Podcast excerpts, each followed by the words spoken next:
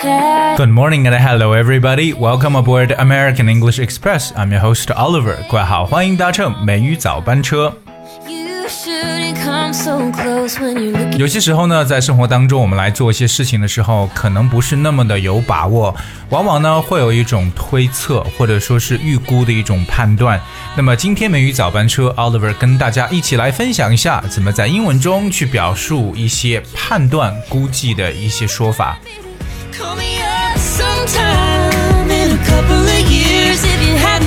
当我们无法呢能够去拿定主意的时候，或者说很难做肯定的回答的时候呢，常常会说，Well, it's hard to say。哎，很简单的一个开篇可以说 It's hard to say，就是很难讲。It is hard to，就表示很难怎么怎么样，right? Well, sometimes we can also say like it's hard to tell. Well, it's hard to say.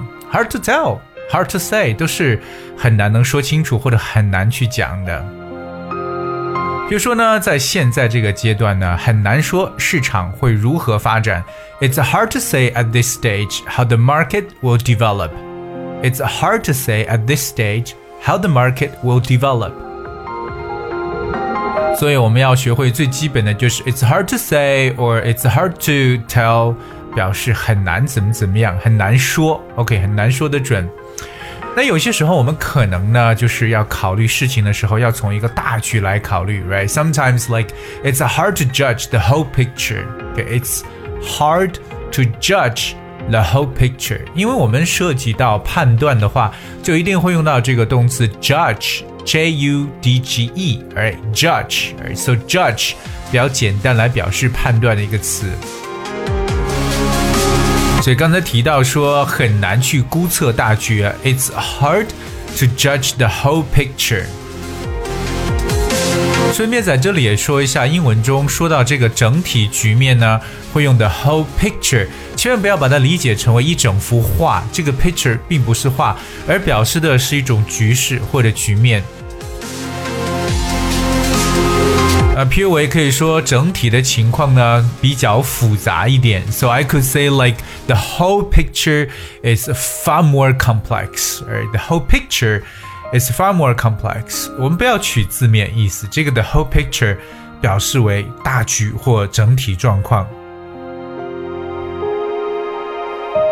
说到这个判断呢，肯定还很重要的一个词呢，就是我们所说的 estimate，来表示估计。estimate the word estimate spells e s t i m a t e estimate right 这个词的使用常常可以用 it is estimated that，也就是据估计怎么怎么样。OK estimate。So if you estimate a quantity or value, you make the appropriate judgment uh, or calculation of it. 那这就是我们常说的估计的说法了。其实，对于估计，我们可能也会呈现出你过高的去估计和过低的去估计，对不对？那我们可以分别把这个词变成，如果是过高的估计呢，就是 overestimate，在 estimate 前面加上 over 合成为一个词，就是过高估计的。所以我们说，千万不要高估自己啊，never overestimate yourself，never overestimate yourself。这句话呢，其实也反过来说，不要低估你的敌人，对不对？我们常说不要低估你的敌人，这个低估就用这个 underestimate，在 estimate 前面加上 under 这个词缀就可以。So remember, it is estimated that 就表示据估计怎么怎么样，alright。除了这个估计之外呢，我们有时候呢是要做出一些判断的。我们刚刚说到这个判断这个动词叫 judge，J U D G E，right? Sometimes we go like, uh, you have to make a judgment. 英文中对于这个做判断的说法呢，就会用 judgment 这个名词。而那我们经常呢也可以和动词 make 来进行一个搭配，make。a judgment. Alright, so sometimes we say like it's a judgment call you've got to make，表示这是你必须要做的一个判断了。It's a judgment call you have to make. 我们可以在这个 judgment 这个词后边加上一个 call，c a l l。So the phrase make a judgment call，那说的比较完整，就是做出判断。 在生活当中呢，可能也会被别人去评判，but try not to judge other people easily，right？不要呢轻易的去评判别人，like。I didn't want you to judge me，我也不想让你评判我。So remember the word judge。说到这里，我也想到了，在英文当中有一个特别常用的一个一句谚语，我可以说这句话是这样讲的，叫做 Never judge a book by its cover。比较容易去明白，Never judge a book by its cover，就是不要通过一本书的封面。去判断一本书，你不能说这本书的封面好看，这本书就好，对不对？So never judge a book by its cover，其实也和我们常说的不要以貌取人是有这个异曲同工的这么一种感觉了。所以以后你想再说到不要以貌取人呢，就可以说 never judge a book by its cover. It's similar to say like never judge a person by his or her appearance. 说到不确定或推测，其实，在我们的口语当中，我们也常常会用到一些具有推测性的一些句型了。You know, like situations you're not so sure for something. You know, sometimes I would say I cannot say for sure，就是我也不是很确定。I cannot say for sure. That's how we say that. Alright. 可是除了这个之外呢，我们还有一些常用的一些用法，也可以表示这种推测。譬如说。啊、呃，在口语中比较常讲 I wonder，you know，I wonder if you're home，I wonder if you're okay。I wonder，那这个 wonder 的表示虽然说是我想知道怎么这样，其实是不晓得具体你是否是什么一种状况。So I wonder，I wonder like I have no idea or I have very little idea，就是自己不是很清楚。你可以说 I wonder。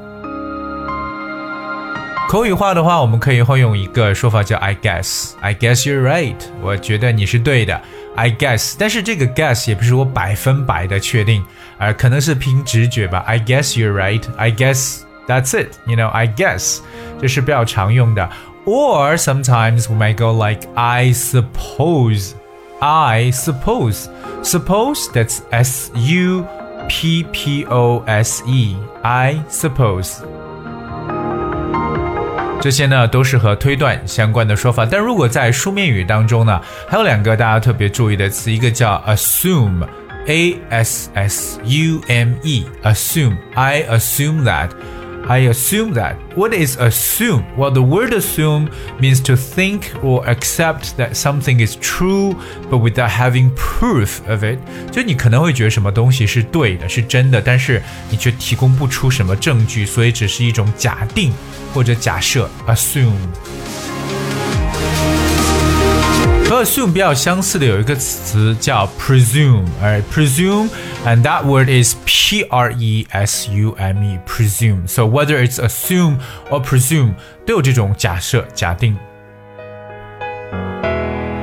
Yeah, so like uh, in situations when we're not we're, when we're not so sure of something, you know, we would start to speculate. We would try to guess, to wonder, you know, if it's true or if it is the way it is. So that's why we, you know, start to talk about this whole thing today is because, you know, sometimes things are hard to tell in life. 所以各位记住了吗？今天我们所学到的这些呢，表示一种不肯定或者推测。 判断的一些说法都有哪些不同？大家需要记住的单词和一些 phrases。Okay, alright, guys, that's we have for today's show. 今天节目的最后呢，送上一首超级经典的老歌，来自美国九幺幺乐队的《I Do》。Hope you guys enjoy it. Thank you so much for tuning today. I'll see you tomorrow.